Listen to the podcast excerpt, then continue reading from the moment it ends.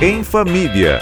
A Rádio Bandeirantes fala sobre criação e educação de filhos e filhas, com a editora executiva da revista Pais e Filhos, Andressa Simonini.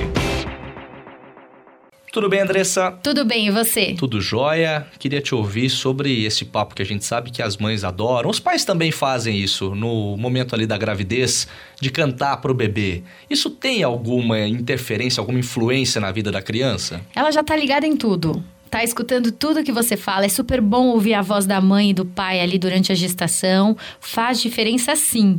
Um estudo de uma escola de medicina e cirurgia de uma universidade lá na Itália mostrou que dura, é, durante a gravidez, cantar para o bebê faz toda a diferença, como você falou. Os resultados apontaram que os pais e as mães que cantaram na barriga para o bebê, para o filho, tá. as crianças dormiam melhor depois que nasceram, choravam menos.